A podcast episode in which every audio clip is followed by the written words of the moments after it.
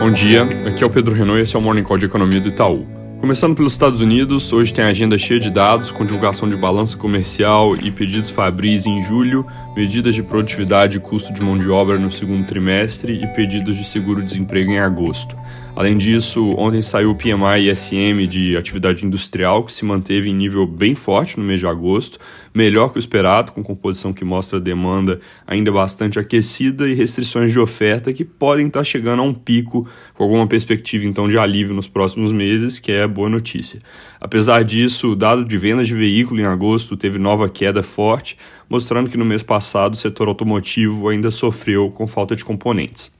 Na Europa, faltam um pouco mais de três semanas para as eleições na Alemanha e o placar nas pesquisas, apesar de estar apertado, mostra o partido SPD ganhando tração nos últimos dias, agora liderando, com perspectiva de que o Olaf Scholz vai ocupar a cadeira da Angela Merkel. É, se eles de fato vencerem, a coalizão liderada pelo partido tende a ser positiva para crescimento e integração na região, com impulso para mais estímulos fiscais. Na China, o governo vem fazendo pequenas medidas de apoio à economia ao longo dos últimos dias, de certa forma para compensar os efeitos da política de tolerância zero, e o Banco Central anunciou hoje que vai aumentar linhas de liquidez para os bancos oferecerem crédito barato a pequenas e médias empresas, mas apesar de mais essa medida de suporte, o governo não está fazendo nada muito grande e parece estar relutante em pisar fundo no acelerador. Na nossa leitura, eles de fato vão fazer o suficiente para manter o ritmo de atividade econômica dentro de um patamar razoável, mas nada além disso. Aqui no Brasil, ontem saiu o PIB do segundo trimestre, o resultado foi pior que o esperado, porque teve queda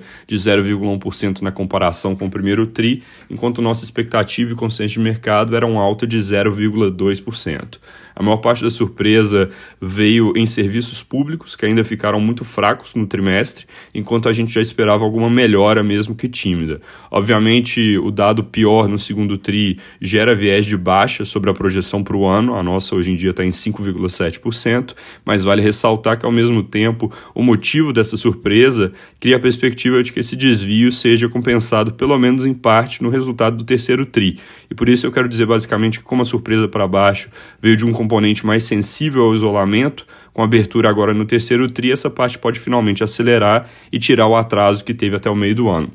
Logo, a tendência é que a gente acabe revisando a projeção de PIB para baixo, mas provavelmente não de forma muito intensa mudando para uma revisão que já aconteceu e essa sim foi forte, depois das mudanças de bandeira na conta de luz, com a criação do novo patamar que vai valer até o início do ano que vem. Ontem a gente publicou um relatório chamando atenção para o aumento dos riscos hídricos e revisando nossa projeção de IPCA ao final desse ano de 6,9% para 7,7%. Na política, ontem a Câmara votou e aprovou, meio que de surpresa, o texto base da reforma de tributação sobre renda e lucros e dividendos. A coisa tinha passado algumas semanas meio em banho-maria por falta de consenso, mas o deputado Arthur Lira conseguiu o apoio da oposição ao prometer manter a tributação sobre dividendos, que no texto está em 20%, e aí, junto com outras concessões aqui e ali, a coisa acabou indo adiante. Outras mudanças importantes foram queda menor da tributação sobre lucros, com a alíquota principal do IRPJ caindo de 15% para 8%, em vez dos 6,5% que constavam na versão anterior,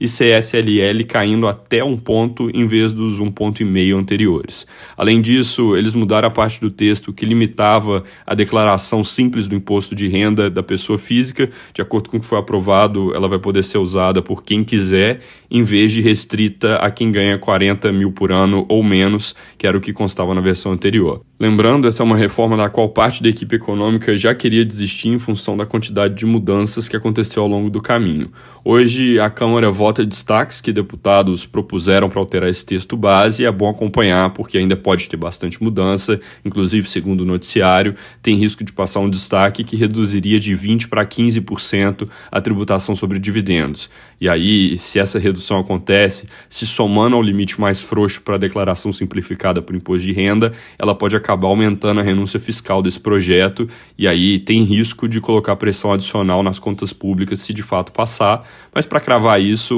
a gente ainda precisa ver os detalhes do texto final. Soube passar, no entanto, sair do Congresso essa proposta, não é claro que isso acontece, porque ainda tem que ser votada no Senado, e o jornal o Globo de hoje, por exemplo, descreve o Senado nesse momento como um enorme muro para a reforma tributária, afirmando inclusive que o presidente Rodrigo Pacheco não pretende colocar em pauta. Coordenação entre Senado e Câmara, de fato, não tem funcionado muito bem. Ontem, por exemplo, os senadores derrubaram a proposta de mudanças trabalhistas que visava facilitar a geração de emprego, que tinha sido aprovada na Câmara e tinha acordo para passar no Senado. Último ponto, voltando a falar de dados, hoje sai a produção industrial de julho, primeiro dos dados mais importantes que vão ser divulgados sobre o terceiro trimestre. Nossa expectativa é queda de 0,8% no mês, está em linha com o consenso de mercado, com a indústria sendo afetada por falta de componentes, principalmente no caso da automotiva, que sofre com escassez global de semicondutores. Como a projeção é baseada nesse gargalo e é difícil medir